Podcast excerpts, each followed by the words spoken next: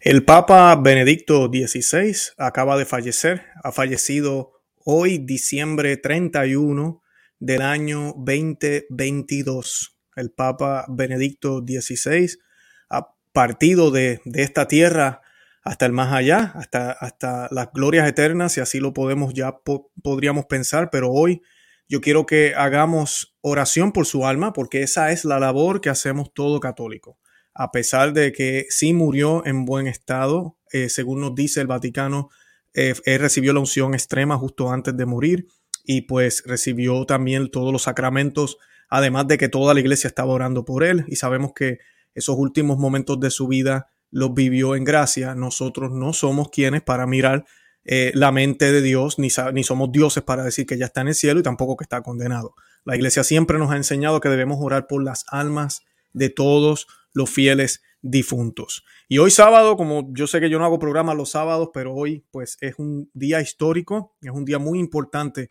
para la historia de la Iglesia Católica. Se nos va un gran papa, eh, un gran personaje, un gran teólogo y yo no tengo duda de que va a ser nombrado doctor de la Iglesia eh, en algún futuro. Y pues además de eso, independientemente de sea doctor de la Iglesia o no, yo les recomiendo a todos que lean eh, los libros del Papa Benedicto XVI o del Cardenal Ratzinger, como muchos, ¿verdad? La autoría menciona, son excelentes, excelentes libros. Pero sí, hoy nos levantamos acá en este lado del mundo con la noticia de que a las 9 de la mañana, nueve y media de la mañana, hora de Roma, el Papa Benedicto XVI había pues fallecido. Y pues hoy yo estoy haciendo este programa sábado, lo estamos haciendo a la mediodía eh, fue la hora que pude encontrar hoy para poderlo hacer y pues eh, tradicionalmente se hace el Angelus a las 12 del mediodía, así que yo les voy a pedir que me acompañen a hacer el Angelus y vamos a meditar y a pedir por el alma del Papa Benedicto XVI. Y este, esta oración la hacemos en el nombre del Padre y del Hijo y del Espíritu Santo. Amén.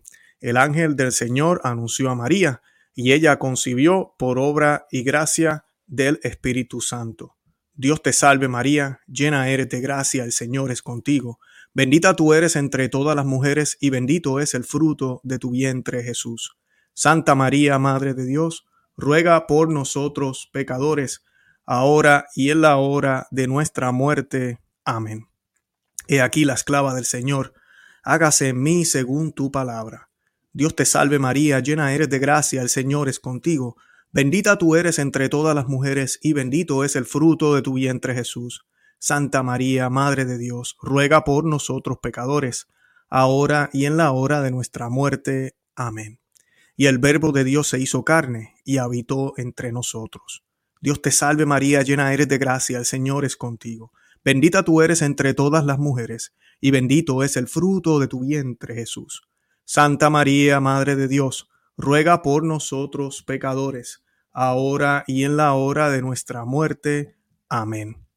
Ruega por nosotros, Santa Madre de Dios, para que seamos dignos de alcanzar las promesas y gracias de nuestro Señor Jesucristo. Amén. Oremos. Infunde, Señor, tu gracia en nuestros corazones, para que cuantos, por el anuncio del ángel, hemos conocido la encarnación de tu Hijo Jesucristo, por su pasión y su cruz, lleguemos a la gloria de su resurrección por Jesucristo nuestro Señor. Amén. En el nombre del Padre y del Hijo y del Espíritu Santo. Amén. Bendito sea Dios y gracias a los cientos que están acompañándome ahorita mismo. Nosotros estamos transmitiendo ahorita mismo en vivo, esto es algo distinto que yo hago hoy. Estamos transmitiendo en vivo por YouTube y estamos transmitiendo también en vivo en Facebook. Eh, los que están viéndome en Facebook, gracias por estar conmigo en la mañana o tarde hoy sábado los invito a que sigan por allá, ¿verdad? Y me sigan apoyando por Facebook, pero también que vengan a YouTube y se suscriban eh, luego que termine el programa, que me sigan también por los canales en YouTube. el mayor eh, amplio contenido de nuestro ministerio está en YouTube, no está en Facebook, así que les hago la invitación. Y los que me siguen en YouTube, que tal vez no saben que yo también ando por allá por Facebook, les invito a que, a que se hagan parte de la familia por Facebook. Y como saben ya, la noticia grande en el día de hoy y para los próximos días y tal vez semanas es la muerte del Papa Benedicto XVI, quien ha dejado un legado grandísimo, quien ha dejado también dudas. Hay muchísimas especulaciones, todavía hay especulaciones de su renuncia. eh, todavía hay muchas eh, incertidumbres, muchas cosas que sucedieron en su vida y sobre todo en estos tiempos de confusión que nos ha tocado vivir en estos últimos años. Fue un gran papa, no lo podemos negar, en, sus años. Trató de buscar eh, la forma de minimizar, lamentablemente, porque hay que decirlo, de minimizar la ruptura que ya existe en la Iglesia Católica con la tradición. La tradición de siempre, la tradición de dos mil años, que después eh, del Concilio Vaticano II y todo este espíritu modernista que ha entrado en la Iglesia, se ha visto rota. Y vemos que inclusive él, siendo parte del Concilio Vaticano II, se dio cuenta que habían unas cosas que nos habíamos apartado, y no solo cosas, importantísimas verdades teologales, verdades de la fe católica, y trató de hacer lo que pudo en su momento para poder rescatar esas riquezas y bellezas católicas que tenemos disponibles. Y pues eh, es una noticia eh, impactante, es el último papa eh, que tuvimos que, que, estuvo en el concilio, eh, que tuvo el privilegio de observar cómo era el catolicismo y cómo es, eh, y es el último, ya después de él, Francisco, ya el Papa Francisco es de una nueva, podríamos decir, generación de católicos que nacen después, nació antes del concilio, pero fue, eh, vamos a decir, este, creciendo en todo este nuevo catolicismo que comienza dentro de la Iglesia Católica, lamentablemente. Eh, y pues, eh, bueno, ahí vamos. El programa hoy es de Benedicto XVI, así que de él lo vamos a hacer. Eh, voy a dar algunos detalles sobre lo que nos dijo el Vaticano en el día de hoy. Y gracias por acompañarme hoy sábado a los miles que ya están conectados. Estamos transmitiendo en YouTube, estamos transmitiendo en Facebook hoy, diciembre 31 del año 2022. Y pues el Papa emérito de 95 años falleció hoy, 31 de diciembre, a las 9 y 34 eh, horas eh, en el monasterio Mater Ecclesiae del Vaticano. Joseph Ratzinger ha fallecido a los 95 años de edad. Durante estos últimos meses, el estado de salud de Benedicto XVI había ido empeorando progresivamente por, por fruto, ¿verdad? Fruto de la edad, de su vejez. Benedicto XVI, eh, nos dice la oficina de prensa, ha vuelto a la casa del Padre. ellos han anunciado hace unos minutos que el fallecimiento se produjo, como dije ya, a las 9 y 34 horas de Roma. Eh, y que el Papa eh, había, esa era la residencia, el monasterio Mater Ecclesia fue la residencia que eligió el Papa tras renunciar a su ministerio petrino en el 2013. Benedicto XVI fue el 256, el número 256 Papa de la Iglesia Católica y séptimo soberano de Ciudad del Vaticano. De nombre secular, es, el nombre de él es Joseph Aloysius Ratzinger y accedió al, al papado en el 2005 tras la muerte de Juan Pablo II y en febrero de el 2013, él anunció su renuncia, que fue otro momento histórico en la historia de la Iglesia Católica y un momento triste para muchos que no podíamos entender. Las palabras de Benedicto XVI en aquel tiempo fueron eh, bien fuertes y ahorita las voy a estar leyendo. En el día de hoy nos decía el Vaticano que con pesar doy a conocer que el Papa emérito Benedicto XVI ha fallecido hoy a las 9 y 34 horas en el monasterio Mater Ecclesiae del Vaticano. Apenas sea posible, se proporcionará mayor información, informó el director de oficina de prensa del Vaticano. Hoy yo les voy a estar hablando de las primeras palabras que el Papa Francisco ya ha pronunciado sobre la muerte del Papa Benedicto XVI y les voy a estar dando detalles también de qué se va a hacer con, en términos de su funeral y cuándo se va a estar velando el cuerpo del, del, del Papa Benedicto XVI. Eh, el Papa Benedicto XVI, para los que no saben, él nació en Marktel eh, am Inn, Baviera, eso es alemán, el 16 de, abril de 1927, imagínense. Entró en el seminario menor de San Miguel en Traunstein, a los 16 fue llamado a filas y se destinó a la protección de la fábrica de BMW, a filas al, ejército. Eh, en Traunstein, ciudad que fue bombardeada masivamente, prestó servicios entre abril de 1943 y septiembre de 1944. En este tiempo asistió al Instituto de Segunda Enseñanza eh, Maximiliano. A las preguntas de un superior contestó que quería ser sacerdote. Tras la instrucción básica fue destinado a Austria. En 1944 comenzó su entrenamiento básico en Hungría. Tomó parte eh, del servicio de defensa alemán, donde se construían sistemas para cerrar el paso a diferentes tanques de guerra. Ratzinger desertó en los últimos días de la guerra, pero fue hecho prisionero por soldados aliados. en un campo cerca de UM de 1940, en 1945. Esto tal vez muchos de ustedes ni lo sabían. Eh, por eso lo estoy compartiendo, porque creo que son cositas que hay que rescatar de la historia de este gran, gran papa. Después de ser puesto en libertad, en cuanto, en cuanto al, em, disculpen, después de ser puesto en libertad, entró al seminario menor. Entonces, situado en Traustein, hizo su examen de bachillerato eh, y luego, desde 1946 hasta 1951, estudió teología católica y filosofía en la Academia Filosófica y Teológica de Freising, así como en el Ducal Georgianum de la Universidad de Múnich. El 29 de junio de 1951, el futuro Papa Benedicto XVI recibió junto con su hermano George el sacramento del orden sacerdotal en la Catedral de Freising, a través del que fuera entonces arzobispo de Múnich y Frinsiga. Celebró su primera misa en la parroquia de San Oswaldo en Transdain, que como saben, ¿qué, liturgia celebró? Celebró la liturgia que ahora le llamamos tradicional, la misa católica de siempre. Por eso dije que este papa es el último de una generación eh, que ya no tenemos. Y el 30 de julio de 1951, junto con su hermano en Rheinstein. El 24 de marzo de 1977 fue consagrado arzobispo de Múnich en Frinsga y el 27 de junio Pablo VI lo nombró cardenal del título de San, eh, San eh, María Consolatriz al, al, Tiburtino. Disculpen que lea maybe esos nombres mal. El 25 de noviembre de 1981, Juan Pablo II nombró a Ratzinger prefecto de la Congregación para la Doctrina de la Fe. De ahí lo conocemos muchísimo y sabemos que hizo un trabajo excepcional. Renunció a la arquidiócesis de Múnich y, Frinsinga el 15 de febrero de, 1982 y fue nombrado cardenal obispo de Belterli Segni en 1993. Elegido vicedecano del Colegio Cardenalicio en 1998 y finalmente decano del mismo Colegio Cardenalicio en el 2002, uniendo como es preceptivo su sede cardenalicia a la de Ostia. El 19 de abril del 2005, el cardenal Ratzinger fue elegido como sucesor de Juan Pablo II en el segundo día del conclave después de cuatro rondas de votaciones. Y de eso hay muchísimas historias. Sabemos que habían otros planes y que el, el cardenal Ratzinger no era el plan de muchos de los poderosos y de los infiltrados en la Iglesia Católica. Pero el Espíritu Santo hizo su jugada y todavía la sigue haciendo. Por ahí dirán, ah, pero como quiera lo, lo terminaron eh, sacando. Mm, no digan eso. El Espíritu Santo siempre está en acción. El mal piensa que se está saliendo con la suya. Los infiltrados piensan que se están saliendo con la suya. Incluso, me da pena decirlo, pero hay muchos enemigos de la iglesia, dentro y fuera de la iglesia católica, que están alegres con esta noticia del día de hoy. Y es una noticia triste, independientemente de si eh, va a las glorias eternas, que está en un mejor lugar, lo que queramos creer.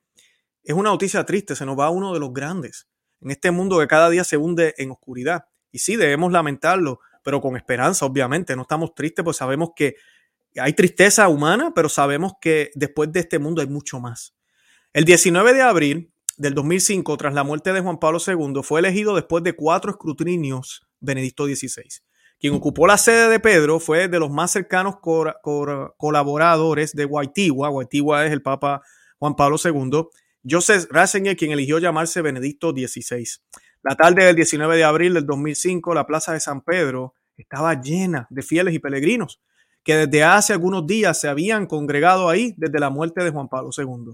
A las 5 y 56 de la tarde se vio el humo blanco de la capilla Sistina. Los cardenales reunidos desde hace dos días en conclave eligieron al 265 sucesor eh, de Pedro. Y pues eligieron, ya sabemos la historia, al Papa Benedicto XVI, que en paz descanse.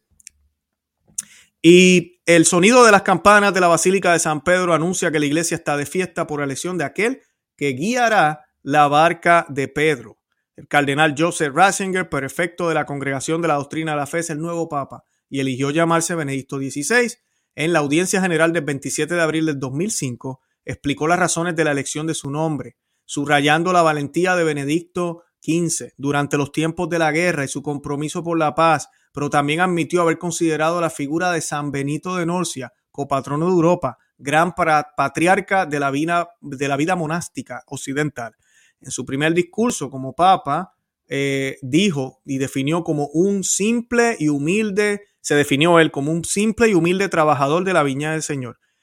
Dice de eh, dijo de confiar en el Señor que sabe actuar también con instrumentos insuficientes, pidiendo oraciones a los fieles. Y esa parte que no se nos olvide, ese consejo que nos dio Benedicto XVI cuando fue elegido papa, que el Señor utiliza cualquier miembro de la iglesia que él quiera utilizar. Que ellos se dejen utilizar es otra historia. Que ellos hagan la voluntad de Dios es otra historia. Pero por eso él pidió las oraciones de los fieles. Y por eso tú y yo estamos llamados a orar por el Papa, siempre, por el Papa reinante, eh, para que el Señor lo ilumine. Él tiene una gracia especial por ser el Papa, pero eso no quiere decir que es perfecto, que no puede fallar, que no puede errar. La infabilidad papal solamente es ejercitada cuando hace pronunciamientos escátedra. Por eso es que debemos orar por el Papa. Eso no es excusa. Los papas que hemos tenido en el pasado, que hicieron, toleraron cosas que no debieron haber tolerado, eso no excusa la tolerancia que estamos viviendo ahora. Eso no excusa nada de eso y estamos llamados a denunciar y hablar de esto y pedirle a Dios que el Papa reinante ahorita, estoy hablando del Papa Francisco, pues reaccione. Pedirle a Dios, si en el futuro tenemos otros papas, que también lo mismo. Eh, y así como hicieron grandes santos en su época, pidieron por el Papa que les tocó. Tenemos que pedir por ese Papa. Hubieron papas buenos y papas no tan buenos. Lo que los hay. No todos son santos y no todos hicieron el trabajo perfectamente, porque no son perfectos, son seres humanos. Y me parece muy eh, certero las palabras de el Papa Benedicto XVI cuando fue elegido Papa, el decir esas palabras. El sábado pasado, el sábado santo, 16 de abril, disculpen, el pasado sábado santo fue el cumpleaños número 95, que no, no íbamos a saber que iba a ser el último cumpleaños del Papa emérito Benedicto XVI. Eh, el George Ganswein, el secretario particular de Benedicto XVI, quien ya mencioné en el otro programa, si no lo han visto, les invito a que lo vean, el que habla de la enfermedad de, eh, del estado de salud del Benedicto XVI. Él él tiene el secreto, o tiene un secreto, pero no es el secreto, es un testamento que Benedicto XVI ha dejado. Y eso es otra cosita que debemos pedirle a Dios, que se revele ese documento y se hagan eh, los deseos del Papa Benedicto XVI una realidad. No sabemos qué dice el documento. Pero el secretario Ganswein eh, eh, dijo y afirmó que ese día, eso fue el 16 de abril pasado de este año 2022, dijo que el Papa emérito estaba de buen humor, claro, que físicamente está relativamente débil y frágil, pero más bien lúcido. Siempre estuvo lúcido. Fue algo que se le concedió al Papa emérito Benedicto XVI. Eh, y pues eh, creo que más o menos eso es lo que les puedo decir de la vida de él. el Papa emérito, eh, en mi opinión, esta es la opinión de Luis Román. Ustedes saben que a mí no me gusta estar dando mucho mi opinión. Trato de citar siempre la iglesia, los textos, buscar cosas que, realmente podemos probar y no dar mi opinión, pero sí quiero decirles algo. Yo creo que Papa Benedicto XVI tuvo una muerte eh, santa, una muerte buena. Eh, la, santa muerte, o, no la santa muerte, disculpen, cuando le pedimos a Dios una buena muerte, eso es lo que me refiero, una buena muerte, siempre me viene a la imagen, eh, y no sé si tengo una foto aquí para poderles mostrar, pero siempre me viene a la mente la muerte de San José. ¿Y qué hizo la muerte de San José? Una muerte buena, una muerte que todos queremos tener. Y ustedes me dirán, pero Luis, en la Biblia no aparece cómo murió San José. No, no aparece cómo murió San José, pero definitivamente yo sé que estaba junto a la Santísima Virgen María porque él era su esposo. Y no tengo duda de que estuvo también con Jesús, porque todavía Jesús era joven. No sabemos cuán joven, tal vez era joven adulto, pero definitivamente vivía todavía en la casa con ellos porque no había comenzado su vida pública. Sabemos que cuando Jesucristo, y esto sí está en la Biblia, lo podemos, no lo dice literalmente, pero es entendido, sabemos que José ya no está vivo cuando él comienza su vida pública. Entonces, ¿cómo muere San José? San José muere del lado de Cristo y del lado de María. Esa es la muerte que debemos pedir. Y según los datos que nos revela el Vaticano, nos dicen que el Papa Benedicto XVI, primero que nada, tengo ahorita mismo casi 2.000 personas conectadas entre todos los medios. Eh, ahorita mismo esta mañana, sábado 22, 31 eh, de diciembre del año 22. Y yo sé que todos ustedes oraron por Benedicto XVI. Qué, bendición, ¿no? Eh, yo dudo que miles oren por mí, ¿verdad? Y tal vez por nosotros no vamos a tener ese privilegio. Esa es una, pero él, él tuvo ese privilegio. Eh, tenía cuatro mujeres de, de, una, de, un grupo que siempre estuvo pendiente a él, personas muy fieles a, él, que lo estuvieron ayudando, que también oraron por él. La familia estaba ahí. Tuvimos al secretario Ganswein que viajó desde Alemania, estaba eh, visitando a sus familiares por Navidad y decide irse y regresar a donde Benedicto XVI. Eh, tenemos también la petición que hace el Papa Francisco a toda la iglesia para que oren por el Papa Benedicto XVI. Recibió los sacramentos, los estuvo recibiendo constantemente, semanalmente, vivía en un monasterio y además de eso recibió la unción de los enfermos. Así que yo creo que iba bastante empaquetado. Y pues démosle gracias a Dios por eso, pero yo quiero que meditemos tú y yo en esto, en este hecho y realidad de la vida del Papa Benedicto XVI, que tuvo ese privilegio y cuánto le costó poder tener esa gracia realizada por Dios, porque cuesta humillaciones, sacrificios, trabajo, cuesta el estar dispuesto, el ser sumiso, el tratar de hacer el bien con, sí, con nuestros medios, pero mayor que eso, con la gracia de Dios. Dejar que la gracia de Dios sea la que mueva mis medios para poder evangelizar y hacer la labor que Dios quiere que yo haga para Él. Y se le concede esta gracia. Y cuando uno ve frutos de esta forma, como se dieron las cosas, porque miren, amigas y amigos que me escuchan, el Papa podía haber tenido una muerte súbdita. Y no me digan que no. Muchos dirán, oh, pero es que él estaba en Roma, así cualquiera. Pues claro que tenía los sacramentos en un monasterio. Yo, pues yo voy a tener que mudarme en un monasterio cuando yo esté viejo. Eh, ojalá podamos hacerlo, definitivamente, pero el punto no es ese. El punto es que el techo de la habitación podía caer encima de él. Podía haber eh, pasado un, terremoto. En uno de esos viajes, las pocas veces que él salió después de retirado, podía haber pasado algo horrible y, tener un accidente. Eh, podía, Señor, gracias a Dios no pasó, podía haber sido envenenado Podía haber pasado tantas cosas o tener un ataque cardíaco él solo en su soledad en la cama, sin nadie al lado, sin preaviso. En cambio, Dios y la Santísima Virgen María le conceden unos avisos, unos días. Nosotros que estamos lejos de Roma, ya sabíamos de antemano que era posible, no estábamos anunciando la muerte de Benedicto XVI, como algunos empezaron a acusarme porque hice un programa sobre la salud de él. Es increíble, porque aquí, si no digo nada, soy malo. Y si hablo también, eh, es increíble. ¿no? Esto, esto de salir así, eh, vía pública, tratar de dialogar y hablar un poco de la fe católica, se los digo, a veces eh, de verdad que es una cruz. Pero el punto es que a veces las personas decían, oh, tú estás anunciando la muerte de Benedicto XVI. No, estamos orando y uniéndonos a él. Si se da esto, pues que él pueda pasar ese camino con paz. Y si no, pues mira, oramos por la salud de él. Ambas cosas son buenas. Ya el Señor hizo su decisión. Dios hizo su decisión. El buen Dios, el Dios bueno del cielo que nos ama tanto, hizo su decisión y se decidió llevar a uno de sus hijos, a Benedicto XVI. Y se lo ha llevado.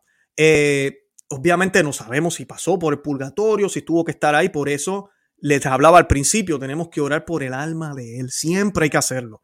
Aquí no podemos asumir que ya está en el cielo inmediatamente. Obviamente, humanamente, les digo, creo que él tuvo una muerte buena, por lo que veo humanamente que sucedió, y ya les expliqué por qué, al igual que la tuvo San José. Así que démosle gracias a Dios por eso. Ahora, ¿qué ha dicho el Papa Francisco? El Papa Francisco en el día de hoy, después de saberse que el Papa Benedicto XVI ha fallecido hoy, 31 de diciembre del 2022, ha dado algunas expresiones y pues vamos a ver qué nos dicen eh, los medios. Eh, el Papa Francisco destacó el legado del Papa emérito Benedicto XVI este sábado en el, en el día de su partida a la casa del Padre y agradeció a Dios por haberlo donado a la iglesia y al mundo. Dijo el Papa Francisco, solo Dios conoce el valor y la fuerza de su intercesión, de sus sacrificios ofrecidos por el bien de la iglesia, afirmó el Papa Francisco durante el rezo del tradicional Te Deum en el Vaticano este 31 de diciembre. Estamos en el año 2022.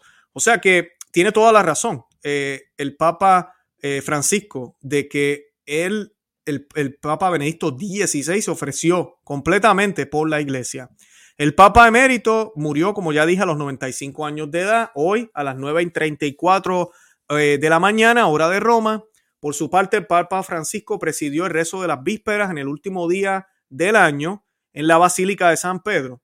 Con conmoción recordamos, y estas son las palabras del Papa Francisco, con conmoción recordamos su persona, está hablando de Benedicto XVI, recordamos su persona tal, tan noble, tan gentil, y sentimos tanta gratitud en el corazón Gratitud a Dios por haberlo donado a la iglesia y al mundo.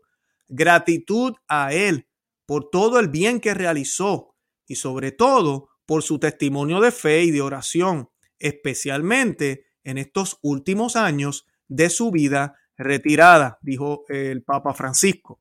Según informó el director de la oficina de prensa de la Santa Sede, Mateo Bruni, el funeral de Benedicto XVI, y esto sé que muchos quieren saber, va a ser presidido por el Papa Francisco el próximo 5 de enero a las nueve y media de la mañana en la Plaza de San Pedro del Vaticano. O sea que la víspera del Día de Reyes o la víspera de la Epifanía es cuando se va a celebrar o se va a llevar a cabo, se va a presidir el funeral de Benedicto XVI.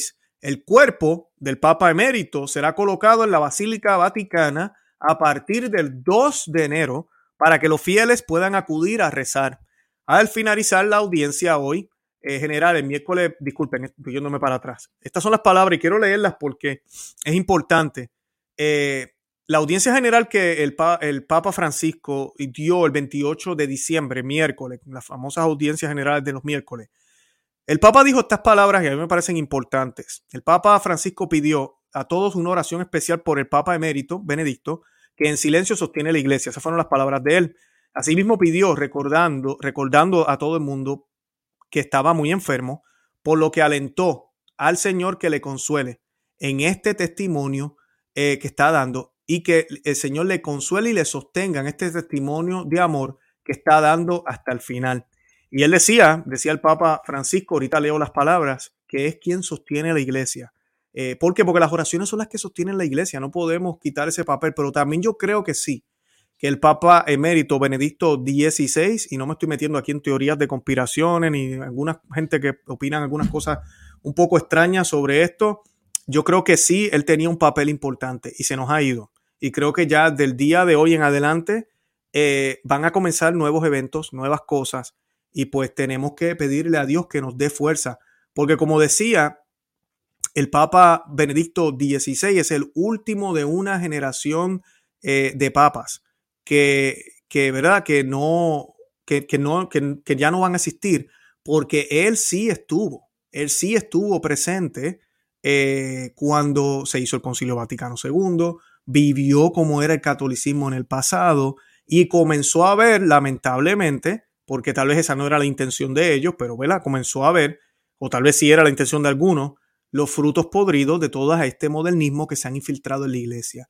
Y es por eso que el Papa Benedicto XVI comienza a tomar unas decisiones que a muchos tal vez le comenzó a molestar. Eh, los cambios que comenzó a hacer, la manera en que comenzó a, a, a, a fomentar el que nos unamos a la tradición católica, el que no pueda haber una ruptura, no puede haber una ruptura, especialmente en la liturgia, que fue uno de los énfasis que él habló. Él siempre hablaba de la hermenéutica de la continuidad, que sé que muchos de los que seguimos la teología sabemos que esto no, en algunos aspectos de verdad de todo este modernismo, esta no es una muy buena solución tampoco, eh, pero él buscaba esa forma de tal vez lograr esta hermenéutica de la continuidad para luego, si el Espíritu Santo, eso es lo que el Espíritu Santo quiere, volvamos a la verdadera teología católica, la que afirma que solo Jesús salva. Los musulmanes no se, no se pueden salvar, ni los judíos no tienen a Cristo. Y no empezar a hablar de religiones de Abraham o de empezar a hablar de todos estos disparates del ecumenismo que se hablan hoy en día, que se han ido unos niveles, especialmente en este último pontificado, donde se dice que hasta el Corán sirve para llegar a Dios. Y no, no es cierto. No sirve para llegar a Dios. Hemos visto papas besando el Corán eh, anteriormente. Juan Pablo II lo hizo. Eh, y pues caer en estos errores donde ponemos a Cristo al mismo nivel de las otras religiones, no se puede. No se puede. Y pues él eh, fue un papa que comenzó a hablar de este tipo de cosas y a mucha gente le molestó. él, por ejemplo, Benedicto XVI, aquí les voy a leer vio la necesidad de que la iglesia adopte una comprensión auténtica del Vaticano II. Esto lo veía así él de esta manera, en un discurso pronunciado en el 2005. Y él explicó lo que es la hermenéutica de la discontinuidad y la hermenéutica de la continuidad. Y dice que eh, la descontinuidad propone una ruptura. Asimismo lo dice, tú es un papa hablando. que ahorita mismo como que la gente piensa que no, no, no pasó nada, al contrario, se afirmó todo otra vez y nunca nos hemos desviado del catolicismo, qué rayos Luis habla en sus programas. El Papa Benedicto XVI lo denunció, al igual que denunció la dictadura del relativismo que nos gobierna ahorita mismo en la iglesia y nos gobierna en el mundo entero. Y él decía que eh, esta, esta eh, fuerza que se ha metido, este germen dentro de la iglesia católica, que algunas personas le llaman el espíritu del concilio. Yo no estoy completamente de acuerdo con esto del espíritu del concilio. De verdad que en, el en algunos documentos, no en todos, hay algunas ambigüedades, porque están ahí y son muy peligrosas, muy grandes, que nos han traído a este problema que tenemos ahora. Eh, pero él dice que lo que, lo que se deben guiar, se deben guiar por la interpretación que la iglesia siempre ha dado, que es parecido a lo que dice eh, eh, el cardenal Mullen. Eh, Müller, disculpen. El Papa Benedicto XVI se lamentaba, decían, en una palabra sería preciso seguir no los textos del concilio, sino su espíritu. De ese modo, como es obvio, queda un amplio margen para la pregunta sobre cómo se define entonces espíritu y en consecuencia se deja espacio a cualquier arbitrariedad, que es lo que se está haciendo ahora. Eso es lo que denunciaba él. Miren, un ejemplo sencillo, si usted se lee Sacro Santum Concilium, que es de la liturgia, que sí, tiene cosas también que son un poco ambiguas, pero también afirma que el latín debe ser preservado y debe tener primacía sobre la lengua vernacular. Ustedes, la gran mayoría de ustedes, yo sé que van a la iglesia en Novusoldo, donde celebran solo la misa con lengua vernácula, en español. ¿Cuánto latín hay? No hay ninguno. No hay ninguno. Y de eso se quejaba Benedicto XVI. ¿Cómo es posible que somos el rito latino y no hablamos latín? ¿Cómo es posible? Eh, y no es que ah, el latín me va a llevar al cielo. No, no es eso pero es que se trata de problemas con traducciones, eh, problemas con lo que es sagrado, perder lo que es una liturgia que tiene un misterio. Son muchísimas cosas que se consiguen con el latín. Se, se preserva el verdadero mensaje que siempre viene desde los apóstoles hasta acá. O sea que por eso él defendía tanto el latín, defendía la liturgia tradicional, por, también por los abusos que han habido dentro de la iglesia. Sus esfuerzos por establecer una interpretación correcta del Concilio Vaticano II se extendieron hasta final de su pontificado, el 14 de febrero de 2013, 2013, apenas dos semanas antes de que tuviera efecto su renuncia, comentó lo siguiente, dijo, eh, comentó que el concilio fue inicialmente interpretado a través de los medios, que lo presentaron como una lucha política eh, entre diferentes corrientes dentro de la Iglesia Católica y él dice, este concilio de los medios de la comunicación creó tantas calamidades, teniendo como resultado que seminarios y conventos cerraran y la liturgia fuera banalizada. O sea que el Benedicto XVI afirmó que la liturgia está banalizada. Yo lo digo y me critican. Pues ahora vamos a ver qué van a hacer. El fallecido Benedicto XVI decía que la liturgia ha sido banalizada. Yo no digo que en todos lados, y estoy seguro que él no lo afirmaba tampoco así en todos lados. El Papa Benedicto XVI celebró la misa nueva todo el tiempo y también celebró la misa tradicional en latín, lo hizo. Oremos para que un día veamos al Papa Francisco haciéndolo, pero lo, vimos y vimos también al Papa Juan Pablo II haciéndolo también. Y él afirmó que eh, había que hacer algo, había que hacer algo sobre esto. O sea que es el llamado que muchos hacemos, dar un paso atrás y mirar qué ha pasado después del concilio, porque los frutos están podridos, están allá afuera.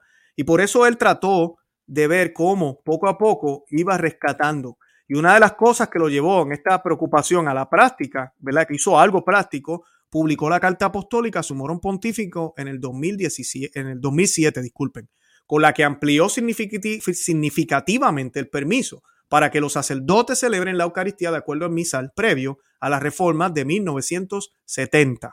En la carta con la que acompañó a su morón pontífico escribió, y miren lo que dice muy sabiamente el Papa Benedicto XVI. En la historia de la liturgia hay crecimiento y progreso, pero ninguna ruptura.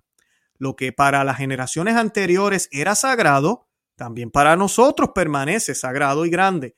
No puede ser improvisadamente o totalmente prohibido o incluso perjudicial.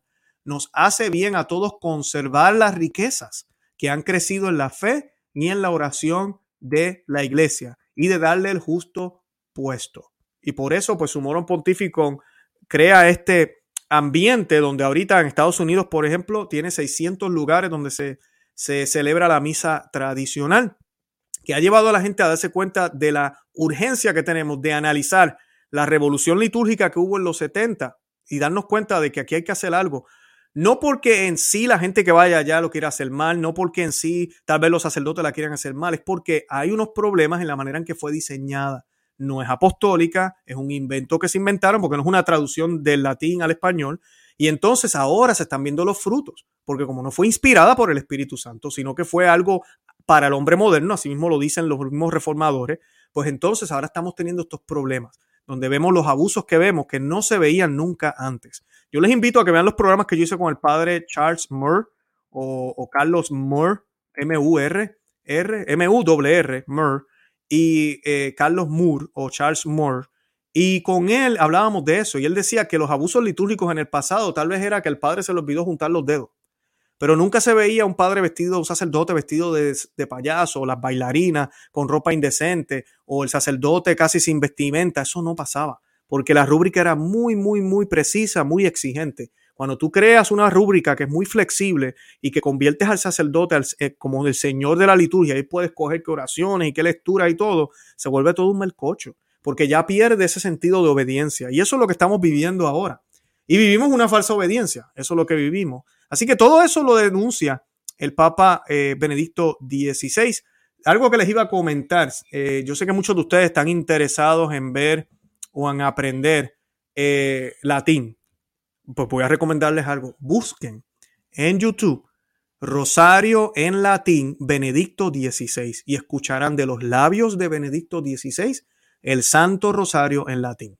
Así que así más o menos van aprendiendo la pronunciación. Yo no soy muy bueno pronunciando, me critican a cada rato. Creo que no estoy tan mal, he mejorado, pero me falta mucho. Así que eh, nada, de verdad que eh, busquen eso para que sigamos ¿cómo se dice? Recordando al Papa Benedicto XVI como quien fue. Las especulaciones siguen, si renunció, no renunció, qué está pasando. Ahorita van a salir muchas personas y se los digo, la silla no está vacante. Tenemos papa, se llama el Papa Francisco, no va a haber conclave. Eh, algo que ya se dijo, la ceremonia que se va a estar celebrando eh, en estos días va a ser una ceremonia sencilla para el Papa Benedicto XVI, así lo pidió él. Mucha gente van a empezar a decir, mira, no le quisieron hacer una liturgia o un, evento igual que los otros papas. Bueno, porque eh, una no es papa y dos eh, es, lo que él pidió, es lo que el mismo Benedicto XVI pidió. Ustedes saben que yo soy muy crítico de la iglesia, pero a mí no me gusta estar creando noticias donde no las hay. Y sí, la silla no está vacante. Los rumores que hubieron de conclave que estuve hablando los otros días todavía están, pero es por el hecho de que se cree que tal vez Francisco va a utilizar la puerta en unos meses o en unos años para en vez de terminar su pontificado, ahora que ya Benedicto XVI no está como papa emérito, pues entonces él va a utilizar ese mecanismo. Solo que algunas personas están diciendo por las razones de, eh, que tiene de salud Francisco que se están deteriorando muy progresivamente. Yo honestamente quisiera que no pase y le pido a Dios que no pase. Y le pido a los 3.000 que están casi conectados aquí que por favor le pidan a Dios que Francisco termine su papado, que lo termine. Si eh, no sabemos cuántos años Dios le va a dar al Papa Francisco, pero queremos pedirle a Dios que siga, que siga reinando eh, y oremos para que el Señor lo guíe, porque sabemos, yo hablo de eso aquí, yo hablo de eso aquí, todos los problemas que hay, las cosas que se están llevando a cabo, lo que se está tolerando, lo que no se dice, el silencio, bueno, lo que él dice a veces, todos sabemos, oremos por él. Oremos por esa la actitud de caridad que debe tener un católico. Denunciamos, decimos, porque tenemos que estar seguros que las almas no se van por otro lado y piensan que todas las religiones nos salvan que Dios quiere todas las religiones, porque eso no es cierto, aunque el Papa lo diga. Eh, ¿Verdad? Todo ese tipo de cosas tenemos que aclararlas, pero seguimos orando por él y tenemos Papa. Entonces, pues eh, lo que sí les quiero pedir, voy a hacer una oración ya mismito para rezar, y es que oremos por el alma de Benedicto XVI. Oremos por su alma. Yo sé que mucha gente ya está afirmando que está en el cielo. Oremos por su alma. Eso es lo que un verdadero católico hace. Esas oraciones no se pierden, van al tesoro de la iglesia. Y hay muchísimas otras almas que puede ser que las necesiten y todas las oraciones que hagamos por el Papa Benedicto XVI pueden ser aplicadas a esas otras almas que están en el purgatorio. Además, nadie sabe si había algo que todavía había que purgar. Así que no sabemos eh, ese estado, nadie lo sabe. La gente a veces dice, tú no puedes decir que alguien está en el infierno. Y yo siempre le respondo, claro que sí, yo no puedo decir eso, pero tampoco puedo decir que alguien está en el cielo. Así que tengamos, seamos prudentes y tengamos mucho cuidado a veces como decimos las cosas y queremos que las cosas eh, sucedan. Me da tiempo tomar algunas preguntas hoy sábado, así que lo voy a hacer. En el chat tenemos muchísima gente, más de 3.000 personas están conectadas ahorita mismo en el programa. Eh, yo les pido a los que están viéndome, primero que nada, suscríbanse a este canal. suscríbanse. Mucha gente que me ve no están suscritos, yo no sé por qué. Suscríbanse al canal, es gratis, no le vamos a cobrar nada y así no se pierde ningún programa y le dice a YouTube que le gusta el contenido de este canal. Además de eso, les pido que le den me gusta a los Tons Up, que le den al Tons Up para que más personas les recomienden este programa y el análisis que dimos hoy, el homenaje que he tratado de hacerle a Benedicto XVI, a quien eh, admiro muchísimo. Eh, y además de eso, también les pido que me sigan en los otros medios. También estamos en Facebook, Instagram, en Twitter, estamos en Telegram. Así que eh, hagamos, hagamos eso. Y pues mantengámonos siempre fiel a la Iglesia Católica. La Iglesia es una. Y no existe tal cosa entre tradicionales eh, o de izquierda. Somos todos católicos. Cuando yo tengo que usar esos términos aquí en la iglesia, a mí, en el programa, los utilizo porque es que sí, hay un modernismo dentro de la iglesia, no lo podemos negar. Y pues tengo que hablar de esa manera para poder hacerme entender pero oremos para que la iglesia siga eh, junta. Eh, bueno, les pido que me hagan preguntas. Pueden ser preguntas relacionadas a lo que estamos hablando hoy, como pueden ser preguntas que no tengan que ver nada con, lo, que, con, lo, que, con lo que estamos hablando en el día de hoy. bueno, vamos a ver. Había visto una muy buena pregunta por aquí. ah, mira, por aquí me dicen, ya escuché el rosario en latín del Papa Benedicto XVI. Es muy lindo, gracias Anne, sí lo es. Y pues es claro, él tiene esa pronunciación muy, muy buena. María Delia me pregunta, me está viendo desde YouTube, María Delia Valderrama Castro me pregunta, si Benedicto XVI no se quitó el hábito del anillo, es evidente, sigue siendo papa. Eso era muy confuso. Y en su momento la iglesia va a tener que aclarar. Definitivamente estoy de acuerdo contigo, María. Pero yo también le creo a la iglesia. La iglesia me dice, y incluso los cardenales y obispos que defienden la sana doctrina, como el obispo Schneider, a quien hemos tenido en el programa, el obispo Strickland, a quien hemos tenido en el programa también, que tenemos papa y es el Papa Francisco. El mismo Benedicto XVI lo afirmó también así. Que él no se hubiese cambiado la vestimenta, eh, que no se hubiese quitado el anillo es confuso. Y fue una de las críticas que pues, yo le hice al Papa Benedicto XVI y la vuelvo y la hago. Creo que estuvo mal. No debió haberse quedado con la vestimenta blanca porque no existe tal cosa de tener dos papas. Solo hay un papa en la iglesia. La iglesia tiene una sola cabeza visible. Tenemos una cabeza que es Cristo. La cabeza de la iglesia es Cristo, no es el papa. Pero visiblemente hay una persona que trabaja en ese, ese como vicario de Cristo y no es que sea Cristo ni tiene la autoridad de Cristo, tiene que obedecer a Cristo al pie de la letra. Eh, y esa persona es una sola, no pueden haber dos. Y pues eh, definitivamente fue confuso, el tiempo dirá. Eh, y por eso yo no quisiera que Francisco renunciara, porque posiblemente va a ser lo mismo. No se va a quitar la vestimenta blanca y vamos a seguir con este, esta confusión que no es buena para la iglesia ni, ni para los fieles. Vamos a ver aquí. Eh, Luz me dice, Dios escuche nuestra oración y conceda al Papa Benedicto el descanso eterno. Amén, así mismo es. Eh, por acá me preguntan que cuando se me fue, van tan rápido que se me van. Eh, ah, por aquí me están preguntando algo. Saludo, hermano Luis. ¿Cree que ocurrirá pronto la apostasía? Eh, ya empezó, Juan, y gracias por el comentario. La apostasía empezó hace más de 150 años. Siempre ha habido el germen desde que, desde que existe la Iglesia Católica, pero más establecida. Eh, el Papa San Pío X la denunció en 1920 y poco a poco se ha ido incrementando. Y la apostasía está a pleno apogeo ahorita mismo. Como decía yo ahorita, cuando hablamos de un Jesús que salva a todos, pero que no todos tienen que creer en él, o cuando se puede hablar de una manera eh, como de, de, de, la salvación de, las almas sin que Cristo sea el medio, como que todos pueden llegar a Dios, las religiones de Abraham, monoteísta, como se nos dice ahora, todo eso son novedades y eso no existía. Así que eh, definitivamente sí, la apostasía ya está aquí. Eh, quiero darle la bienvenida a Isabel, una nueva miembro del grupo cristero, de nuestro ejército cristero. Eh, gracias por ser parte de nosotros ahora. Les invito a los que no saben, yo tengo contenido exclusivo para un grupo de cristeros y hay un alrededor de treinta y pico de videos que solamente son exclusivos para ellos. ahí usted me puede apoyar y les agradezco ¿verdad? el apoyo porque todo esto cuesta también.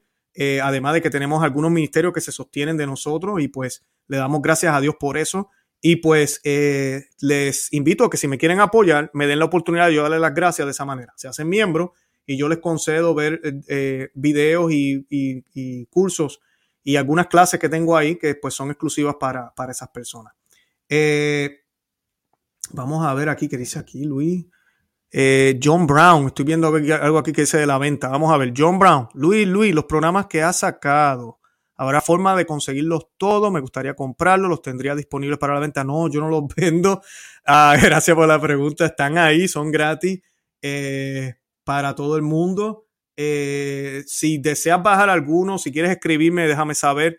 yo he, visto algunos canales que han compartido cositas. Yo no tengo problema, pero claro, el contenido es del canal.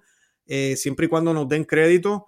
Ah, pero sí, por ahí hay algunos canales que han compartido contenido de mi canal para bien y pues se los agradezco. No tengo problema con eso, es un servicio que damos y es gratis, así que no los, no los tengo para la venta ni los pienso vender. Están aquí en YouTube públicamente, muchos están, ya están en Facebook, los tengo también en Rumble. Eh, pero si deseas tener acceso a alguno o qué es lo que quieres hacer, escríbeme a mi email, conoce, ama y vive tu fe at outlook.com. Si vas al canal aquí en YouTube, vas a donde dice About o sobre el canal. No sé si en español lo cambian. Yo estoy aquí en Estados Unidos. Yo creo que YouTube se ve igual donde quiera. Pero, ¿verdad? About, van ahí y ahí está mi email. Escríbeme ahí, John, y con mucho gusto atiendo tu, eh, tu petición. Eh, acá me escribe Edgar Luna. Yo tengo el Santo Rosario con Benedicto XVI. Es un verdadero tesoro. Gracias por compartir esas opiniones, porque creo que esa es la manera en que lo podemos recordar a él y obviamente las homilías y todo lo que, lo que él eh, dejó. De acá desde Facebook me pregunta María del Mar Carrera Casal, tengo una duda, ¿qué es el cisma de la iglesia? Eh, ok, eh, una cosa es la apostasía que yo estaba hablando ahorita, eh, que es esa negación de la iglesia, de miembros de la iglesia. Si tienes duda, ve al catecismo. Esto lo enseña la iglesia católica, esto no es invento de los tradicionalistas que quieren hablar del fin del mundo, no. La iglesia católica, numeral, catecismo de la iglesia católica, el actual, el, el nuevo, el moderno, el de Juan Pablo II numeral 675 en adelante. Lee ahí, vas a ver que habla de la apostasía. El cisma, eh, como tal, cuando hablamos de cisma, mayormente a veces siempre se piensa en los ortodoxos. En el año 1000 hubo una gran división en el mundo católico, donde el oriente y el este o el rito latino se separó y por eso tenemos lo que se llama hoy la Iglesia Católica Ortodoxa. Sus sacramentos son válidos porque ellos continúan teniendo sucesión apostólica a pesar de que no están en comunión plena con Roma. Porque sí, hay buena comunicación, hay reuniones, este, y tenemos que pedirle a Dios que haya una unión completa con la silla de Pedro porque así Cristo lo quería. Cristo dijo, en ti, Pedro, la roca, fundaré mi iglesia. Y pues esa roca es la silla, no es la persona, es la silla. Porque Pedro también tuvo sus fallas. Inclusive San Pablo tuvo que corregir a Pedro ya cuando era papa después de que Cristo se fue. San Pablo lo corrige eh, porque tenía unas actitudes que eran erradas. Así que eh, lo que hablaba ahorita, tenemos que orar por, por quien esté en la silla. La roca sí es santa porque fue establecida por Cristo y en esa roca es que debemos todos estar alrededor unidos en Cristo, pero Cristo quiso tener esa roca para fundar su iglesia. Es una oficina instituida por Dios. Y el sisma es eso, un sisma es cuando se separan eh, las iglesias. Te pido que leas el catecismo de la Iglesia Católica, numeral 675. Yo espero haber eh, contestado tu pregunta. Vamos a ver. Eh, hay muchas profecías, me están haciendo muchísimas preguntas aquí. Víctor Flores me dice, según las profecías de la Virgen María, después de Francisco, viene el antipapa que le va a servir al anticristo. Miren, mi esposa me va a matar. Yo estuve hablando con ella esta mañana, íbamos de camino para la Santa Misa y estábamos hablando de este tema, de, las profecías, qué va a pasar ahora. Por ahí hay un sacerdote muy famoso, oremos por él, canadiense, que ya se le cayó todo, eh, muriendo el Papa Benedicto XVI. Eh, por eso yo no, siempre estoy, no, descarto nada, pero cuando son todavía profecías que se están diciendo ahora hay que tener mucho, mucho cuidado. Eh, ok, Benedicto XVI muere ya no te, ya ¿verdad? Tenemos al Papa Francisco, el Papa reinante de siempre. El Papa Francisco debe reinar para siempre. Si el Papa Francisco se retira, ellos van a elegir otro Papa. Y honestamente, no sé, e, eso no, no coincide con las profecías. Por eso yo les pido a ustedes que le pidan a Dios que el Papa Francisco siga reinando. A Benedicto XVI se le concedieron bastantes años de vida. Ojalá que así sea también para eh, Francisco, que estaríamos hablando de unos 10, 12 años más o 15 años más tal vez de reinado. Eh, yo honestamente creo, y es lo que el señor Luis Eduardo López Padilla ha compartido aquí en, nuestro canal, eh, y muchos expertos me han dicho lo mismo, eh, que yo creo que lo que va a suceder es que Francisco va a reinar durante el tiempo. lamentablemente este papa es demasiado tolerante con muchísimas cosas, o sea que la confusión va a seguir creciendo, todo lo que está sucediendo ahorita lo vamos a seguir viendo más y más de lo mismo. eh, y las cosas se van a poner peor, hasta el punto de tal vez incluso tener un rito litúrgico ecuménico, una misa nueva ecuménica. Esa misa el Señor no va a estar presente. Cuando Francisco fallezca, que ojalá esto no sea, lo que yo estoy diciendo, ojalá no, eh, no pase como yo lo estoy diciendo. Algunas personas piensan, como él juega con, eh, él trata de tenerle contento a todo el mundo, que tal vez Francisco lo, lo asesinen o pase algo, el Señor lo proteja, pues eso sería una gracia de martirio. No sabemos qué vaya a pasar con él. Esto estoy yo aquí especulando por las profecías y lo que algunos expertos dicen, pero lo que sí se espera, y yo lo veo muy probable, es que cuando Francisco fallezca, la iglesia está tan revolcada y con este camino sinodal está tan revolcada y tan dividida que ahí viene lo del famoso conclave, que no se van a poder poner de acuerdo. Van a haber, supone que sean cuatro votos, van a ser un quinto, un sexto, van a ser diez mil votos y no se van a poner de acuerdo. Porque va a haber una resistencia que va a querer salvar la fe católica y va a haber otra que va a querer seguir aún más con esta agenda modernista. Entonces, lo que nos dicen algunos expertos, Catarina Emmerich en sus profecías, que van a haber dos papas canónicamente elegidos, que eso no lo tuvimos con Benedicto XVI ni con Francisco. Por eso les digo, estos canales que están por ahí, que hablaban hace poquito de dos papas, que sí los hay, que Benedicto XVI, por favor dejen de seguir a esa gente. hacen mucho daño y no tienen sentido. Y mira lo que acaba de pasar ahora, lo prueba, los hechos lo están probando. Eso no es lo que se profetizó. Y Catarina Emmerich habla de dos papas elegidos canónicamente que se van a odiar. Eh, lo que yo veo es que va a haber una ala de la iglesia que va a estar con el mundo y va a haber un ala de la iglesia que va a querer defender lo que es católico y a la, velocidad que van las cosas, la homosexualidad va a tener que ser aceptada, el aborto, eh, todo lo que tenga que ver con la salud, incluyendo el, el, general bebés en una fábrica tal vez. La iglesia va a tener que buscar la forma de explicar o de tratar de excusar que esas prácticas son buenas para no llevarse en contra del mundo. Y eso tiene que estar dispuesto a hacerle un papa que no va a ser eh, eh, ortodoxo, un papa bueno. Y por ende va a haber una resistencia. Según Catarina de Emmerich y otros videntes, este papa va a mostrarle al mundo que el otro papa y su gente son unos sismáticos, son unos radicales. Y va a haber una persecución bien fea. Porque ya vamos a llegar a un punto donde ya el comunismo y todas estas ideas, lo que se habla, lo que vemos en China, la gente arrestada, o en otros países donde te colocan alguna tarjeta o algún tipo de dispositivo para saber dónde tú estás. Vamos a llegar a ese tiempo y van a estar marcados básicamente la gente, todo el mundo. Y el que se resista, incluyendo estos católicos, van a ser prácticamente martirizados. Eso esas son las profecías de los dos papas. Es un tiempo que no queremos estar vivos. Y pues eso todavía no ha sucedido y está por suceder. Así que no sabemos si después de Francisco, como dices tú, Víctor, puede ser, eh, es bien probable porque como que ya todo está, eh, al igual que Cristo, ¿verdad? Se le hizo el camino ¿verdad? Juan el Bautista hizo el camino. Las cosas ahorita llevan ya siglo y medio colocándose todas. Las naciones apostataron, como decía John Henry Newman. Ya las naciones no son católicas. Ahora la iglesia es la que está apostatando. Le están abriendo el camino al anticristo. Han venido cientos de anticristos durante décadas, pero ya el anticristo con A mayúscula, que se pueda manifestar, el mundo ya se está preparando para eso, lamentablemente. Y la forma en que se vive y cómo se persigue a quien no siga con esa eh, agenda, pues lo demuestra, de que ya hay una autoridad y un poder que aunque no está manifestado en una sola persona, ya se está llevando a cabo. Así que, pues ahí vamos. Gracias, Víctor, por el comentario.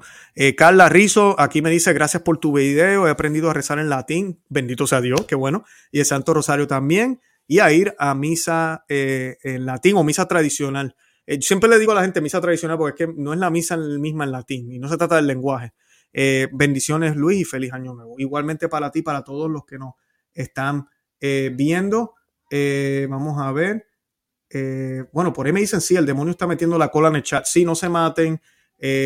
ahorita mismo no tengo a ninguno de los moderadores, pero no se preocupen que cuando tengamos el tiempo vamos a bloquear a todas esas personas que a veces se nos meten en el chat a tratar de molestar. No hagan caso. Carolina me pregunta, buenos días, mis oraciones para Benito XVI. A mí me gusta el latín, estudio latín eclesiástico y rezo rosario en latín. Saludos y bendiciones. Qué bueno, excelente. Yo algo que les quería decir sobre esto del latín. Eh, yo eh, rezo, aquí hay una muy buena pregunta, se me va, espérate, disculpen. Yo rezo, a mí no es, cuando yo hablo del latín, yo no estoy hablando solo de rezar en latín. Yo personalmente rezo también en español y rezo en inglés, porque vivo aquí en Estados Unidos. Así que pues hacemos las noticias, las oraciones en tres idiomas y a veces se me olvidan en español, me las hacen en inglés, no me las hacen en español, o me las hacen en inglés y no me las, ¿verdad? En diferentes lenguas. E, esa parte confunde a veces, por ahí vamos. Eh, José Marín me dice algo aquí. Luis, algo malo con el novus ordo en latín. Eh, como esto no es una pregunta de si algo malo o algo bueno. Eh, el problema no es el latín, lo que decía ahora José. Y gracias por tu pregunta. yo estuve hace poquito en Puerto Rico eh, y tuve el privilegio de estar con un padre, no voy a decir el nombre de él. él es un sacerdote que celebra ambas formas, eh, tradicional y, la forma extraordinaria, a mí la ordinaria, en la misa novusoldo. Y estuve en una misa novusoldo con él, eh, muy, muy reverente. Solo hombres, comunión de rodillas y en la boca. Incluso usaron latín, no toda la liturgia fue en latín, pero el Agnus Dei, el Santus, el credo fue cantado en latín, eh, no, muy bello de eso, pero el problema es, por ejemplo, hay cosas que se quitaron de la misa que son importantes. Eh, hay unos énfasis también en la misa nueva, en las plegarias, en el hombre, en las oraciones. Eh, él, él, incluso, el sacerdote, hizo un buen esfuerzo y hizo las, celebró la parte o realizó la parte de la consagración y todo lo demás a Oriente, mirando hacia Dios pero lo demás era mirando al pueblo. Entonces hay un sentido más de, congregación, de reunión comunal en la misa nueva, así sea en latín, versus en la otra, la misa tradicional, tú llegas y ves al Padre y esto, aquí está pasando algo y yo estoy aquí acompañando al sacerdote. Eh, no se trata de nosotros, se trata de Cristo. Se percibe mucho más, muchísimo más. Te lo puede decir toda la gente que está aquí en el chat viendo el programa. Así que te invito a que vayan a a este website que se llama Latin Mass Directory. Yo lo voy a estar compartiendo en el chat, es el listado de misas tradicionales en el mundo entero y ahí pues si Dios quiere eh, pueden conseguir eh, lugares. Eh, gracias José Marín, gracias por la pregunta, excelente, un saludo. JR La Rosita, ya está gobernando el anticristo. en el mundo sí, yo me atrevería a decir que sí, muy pocos los países que están resistiendo, definitivamente, definitivamente estoy de acuerdo contigo. Eh, vamos a ver. Por aquí me dice eh, Patricia, el mal está usando la tecnología para dañar al ser humano, lo digo por experiencia propia, correcto, la tecnología en sí no es mala, pero el mundo la está utilizando para mal. Eh, como dije ya, los que se están conectando, estoy haciendo preguntas y respuestas. Ya hablamos de Benedicto XVI, hablé de las primeras expresiones del Papa Francisco y estuve hablando de qué se va a hacer, cuándo va a ser el funeral del Papa Benedicto XVI y cuándo lo van a estar velando. Los invito a que vean el repetido inmediatamente que termine, que estoy a punto de terminar. Si tienen preguntas, pueden hacer preguntas ahorita. Eh, y pues eh, nada, eso básicamente. Eh, vamos a ver. Eh, por aquí me dice Guadalupe Sánchez Luis, el Papa no renunció a ser Papa, renunció a gobernar el Vaticano, por eso él vestía de blanco, ¿qué crees? Mira, eso son teorías y mira, muy bien fundamentadas, Guadalupe, y gracias por tu comentario. Eh, por ahí me han escrito, hay un estudio de cierta abogada canónica, o yo no sé, y hay un libro acá, y yo estoy muy al tanto de todo eso. El punto es el siguiente, hay un grado de prudencia que tú y yo estamos llamados a ejercitar. Eh, yo no descarto esto pero yo no tengo la autoridad para ejercer ese juicio. Entonces, yo públicamente, en un video como este de miles de personas, empezar a hablar de esto y a tratar de meterle a la gente la idea de que o la silla está vacante, o que el Papa Benedicto XVI era el Papa, o que de cierta manera extraña ahora el obispo, el obispo de Roma está solo, que es el, obispo de Roma de Francisco, y el Papa sigue, seguía siendo Benedicto XVI. Eh, eso trae graves problemas. Yo, yo hice eh, un programa incluso con el obispo Schneider se los invito a que lo busquen con el obispo Schneider. Es un programa excelente. Y él habla por qué eso no es posible. Y estamos hablando del obispo Schneider, que es un hombre que defiende la, pues, doctrina católica. Y él eh, habla muy claramente de cómo eso trae graves problemas. O por ejemplo, con todo lo que se ha nombrado últimamente, las bendiciones que hemos recibido, que solamente se pueden recibir a través del Papa, pues si el Papa no es el Papa eh, Francisco, pues entonces nada de esto está en, función. Entonces pues tenemos un, grave, grave problema. Y es este programa, le voy a compartir aquí en la pantalla rapidito. Guadalupe, gracias por la pregunta, excelente. Eh, pero lo que les quería decir es que nosotros no tenemos la autoridad como laicos para hacer esos juicios. Sí podrás hacer el estudio, podrás buscar la evidencia, dásela a la iglesia, déjala ahí La iglesia tiene que pronunciarse. Y muchos dirán, pero Luis, la iglesia está cundida de modernista. ¿Qué es eso? Bueno, yo tengo fe. Yo sé que Dios es la cabeza, Jesús es la cabeza de, Cristo, de, de la iglesia. Y en su momento, esto se va a aclarar. Si es que hay algo que aclarar. Esto se va a aclarar, pero por ahora yo no puedo ponerme a afirmar cosas en contra de la autoridad que Dios le dio a la iglesia. Además de que obispos como el obispo Schneider, que es un hombre fiel, el cardenal Burke y todos estos hombres de Dios que están tratando de defender y preservar la liturgia católica y preservar la iglesia como Dios nos las entregó, dicen lo mismo, dicen que el Papa es el Papa Francisco y es el programa eh, y, que, y que XVI renunció. Es que mismo Benedicto XVI lo dijo, ¿verdad? Pero pues eh, aquí es el del medio, el que dice censurado abajo, porque me lo quitaron una vez de aquí de YouTube. Dice quién es el verdadero Papa, falsa obediencia, misión a los laicos. Ese programa es una entrevista eh, con el obispo Schneider. Y pues es un excelente, excelente programa. Los invito a que lo vean.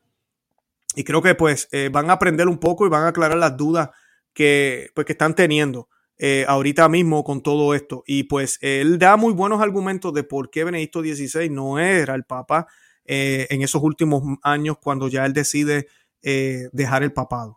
Y pues, y por qué traería problemas. Además, habla también de San Belarmino, porque también hay personas que hablan de que no, el Papa ya no es Papa, ¿verdad? Francisco. entiendo, son tiempos de confusión, pero tenemos que tener mucha prudencia. Ese es mi punto, mucha prudencia. Eh, si esto es cierto, se va a aclarar y tengamos la esperanza de que se va a aclarar. Y oremos por el alma de Benedicto XVI. Bueno, yo con eso me voy a despedir. De verdad que los amo en el amor de Cristo.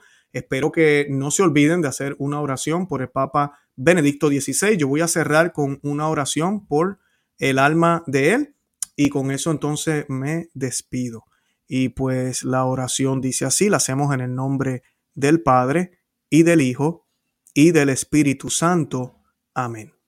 Señor mío Jesucristo, que no viniste a perder, sino a librar las almas de los hombres, de quienes te constituiste remedio y libertad, dando tu vida por su rescate. Humildemente imploramos tu clemencia y misericordia inefable, para que te apiades de todas las almas de los fieles difuntos, que son atormentados en las penas del purgatorio, a fin de que las que justamente son por sus pecados afligidas sean por tu benignidad perdonadas, pues las has redimido con tu preciosa sangre. Consigan por los méritos e intercesión de la Santísima Virgen María y de todos los santos, que las liberes de las penas que sufren y las lleves a la gloria donde te alaben y gocen por los siglos de los siglos. Amén. Te pedimos y rogamos por el alma de Benedicto XVI, que descanse en paz Así sea. Amén. Me despido, de verdad que los amo en el amor de Cristo y Santa María, ora pro nobis, Santa María, ruega por nosotros. Que Dios me los bendiga. Bye bye.